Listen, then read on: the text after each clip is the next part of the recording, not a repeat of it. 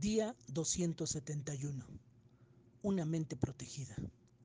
Estemos siempre en nuestro sano juicio, protegidos por el casco de la esperanza de la salvación. Primera de Tesalonicenses 5.8 en la versión NBI. ¿Has pensado alguna vez en por qué las escrituras nos advierten que usemos nuestra salvación como un casco? Esta parece una directriz extraña hasta que consideramos que los soldados debían usar casco para proteger su cabeza y, más importante, para resguardar su capacidad de pensar y funcionar.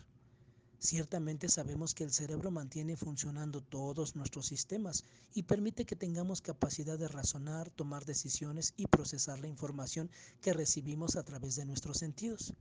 Por eso mismo, también es necesario que protejamos nuestra mente con la realidad del maravilloso regalo que Jesús nos ha dado. La situación cambia cuando interpretamos lo que nos sucede, tomamos decisiones y seguimos adelante. Desafortunadamente, nos arriesgamos a reducir nuestra salvación a contar únicamente con un seguro de vivienda celestial.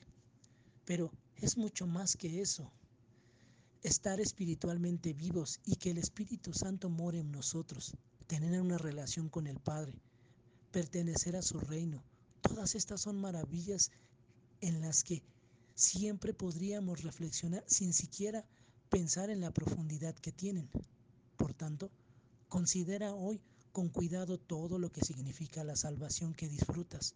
Piensa realmente en todo lo que Jesús ha hecho por ti y acostúmbrate a proteger tu mente con tales realidades.